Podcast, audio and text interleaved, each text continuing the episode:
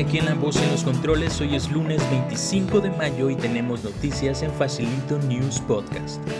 Facilito News Podcast es un show de código facilito en donde damos nuestro punto de vista acerca de las noticias más importantes de tecnología, desarrollo de software y por supuesto de todas las novedades de la semana aquí en código facilito. El día de hoy estaremos hablando acerca del hot sale, el anuncio de Facebook Shops, la nueva herramienta de Facebook que viene a competirle a Amazon y a Mercado Libre, y un anuncio muy especial acerca de mis cuatro años aquí en Código Facilito. Comencemos con las noticias más importantes de la semana.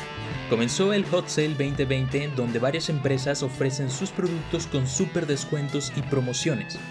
Todo esto para su compra en línea aquí en México. Puedes visitar el sitio hotsale.com.mx para ver a las empresas que participan en esta iniciativa. Los bancos patrocinadores también ofrecen promociones si adquieres sus productos con sus tarjetas.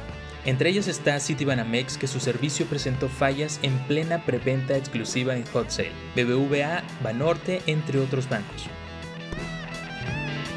Es bien sabido que muchas empresas aprovechan este tipo de iniciativas para inflar sus precios días previos al evento, y que te vuelvas presa de estas promociones suele ser muy fácil. Como recomendación por parte de un amante de las compras en línea, puedo aconsejarte que si tienes en mente adquirir algún artículo, revises bien todas las opciones y en varias tiendas.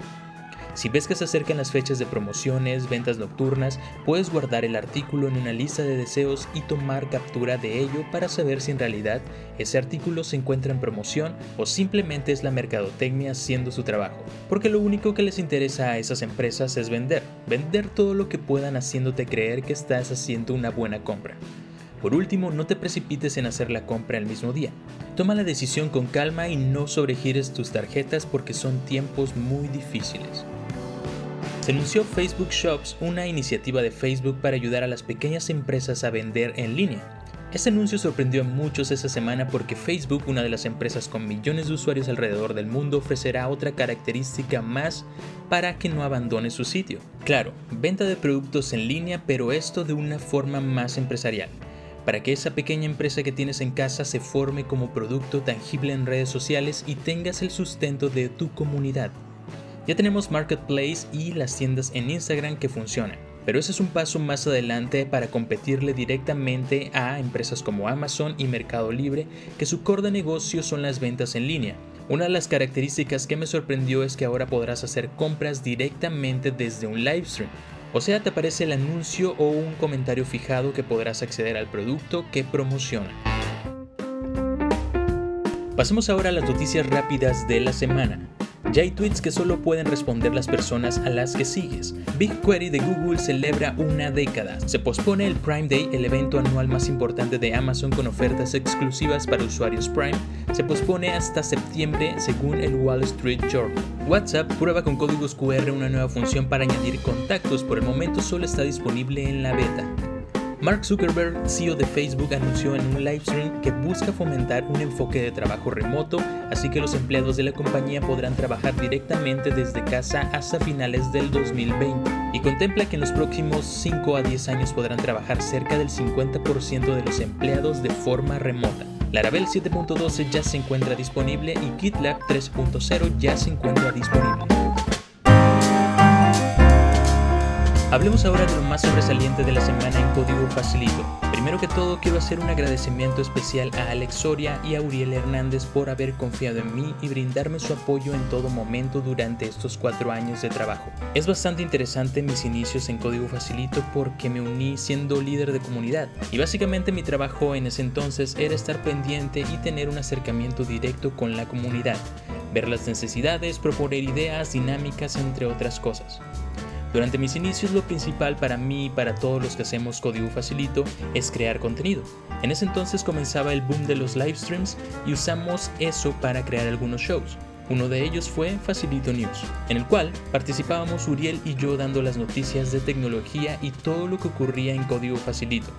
Mencionamos muchas de las características nuevas que estrenábamos en la plataforma, Suena fácil decirlo, pero créanme los nervios de salir en vivo y que las personas se escuchen ya a un nivel de audiencia en el canal era algo que me causaba muchos nervios.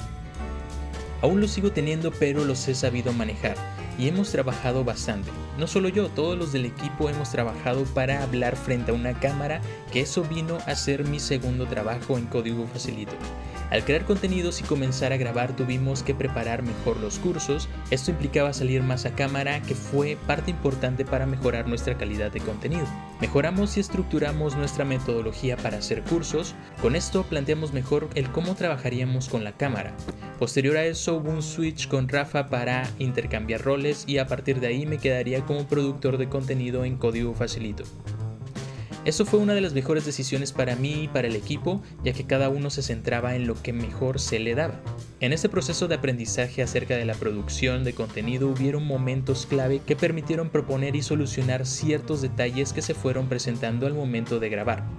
Cada persona tiene sus cualidades y siento que las cualidades que tengo acerca de la música, audio y video fueron clave para encaminar las ideas que teníamos y sacarlas a la luz. Y sé que hasta el momento hemos trabajado arduamente en mejorar la calidad tanto en el audio como el video, y también en la forma de expresarnos ante una cámara. Ha sido un gran proceso de aprendizaje en conjunto y tengan por seguro que seguiremos mejorando en todos los aspectos. Ya tenemos la lista de los nuevos cursos disponibles para el Maratón Premium en código facilito. El curso de diseño para programadores seguirá estando disponible hasta hoy 25 de mayo.